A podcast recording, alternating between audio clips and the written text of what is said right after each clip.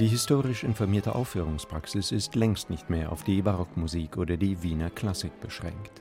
François Xavier Roth und sein Orchester Les Siècles etwa sind an beidem nicht interessiert.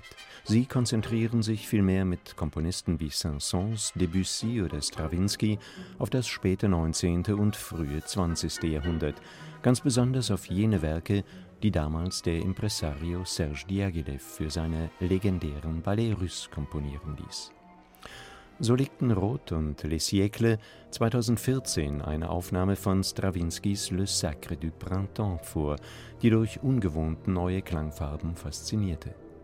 Das gilt ganz ähnlich für ihre Neuaufnahmen von Ravels Ballett Daphnis et Chloé, das wie Strawinskys Sacre zu den großartigsten Partituren des 20. Jahrhunderts gehört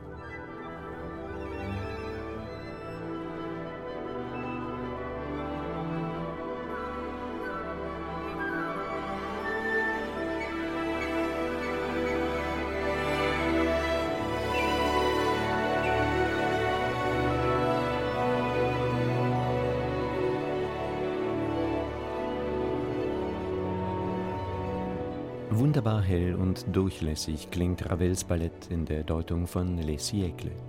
Die rund 100 Jahre alten Instrumente verleihen dem Bläsersatz eine große Wärme und zerbrechliche Leichtigkeit, vor allem aber einen ungeheuren Reichtum an Farben und Schattierungen.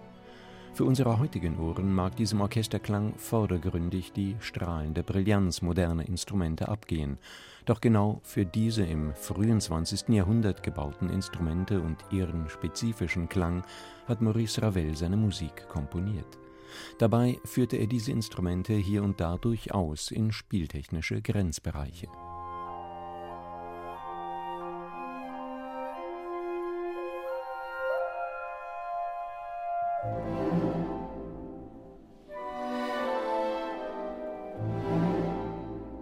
Je öfter man diese Aufnahme hört, umso intensiver entfaltet diese wunderbare Musik eine ganz eigene, fragile Schönheit, auch weil die Franzosen sehr sorgfältig in die Partitur geschaut und François Xavier Roth das Orchestermaterial noch einmal akribisch unter die Lupe genommen hat. Seine Einspielung überwältigt mit einem enormen Detailreichtum, nimmt sich Zeit und wagt deutliche Tempokontraste.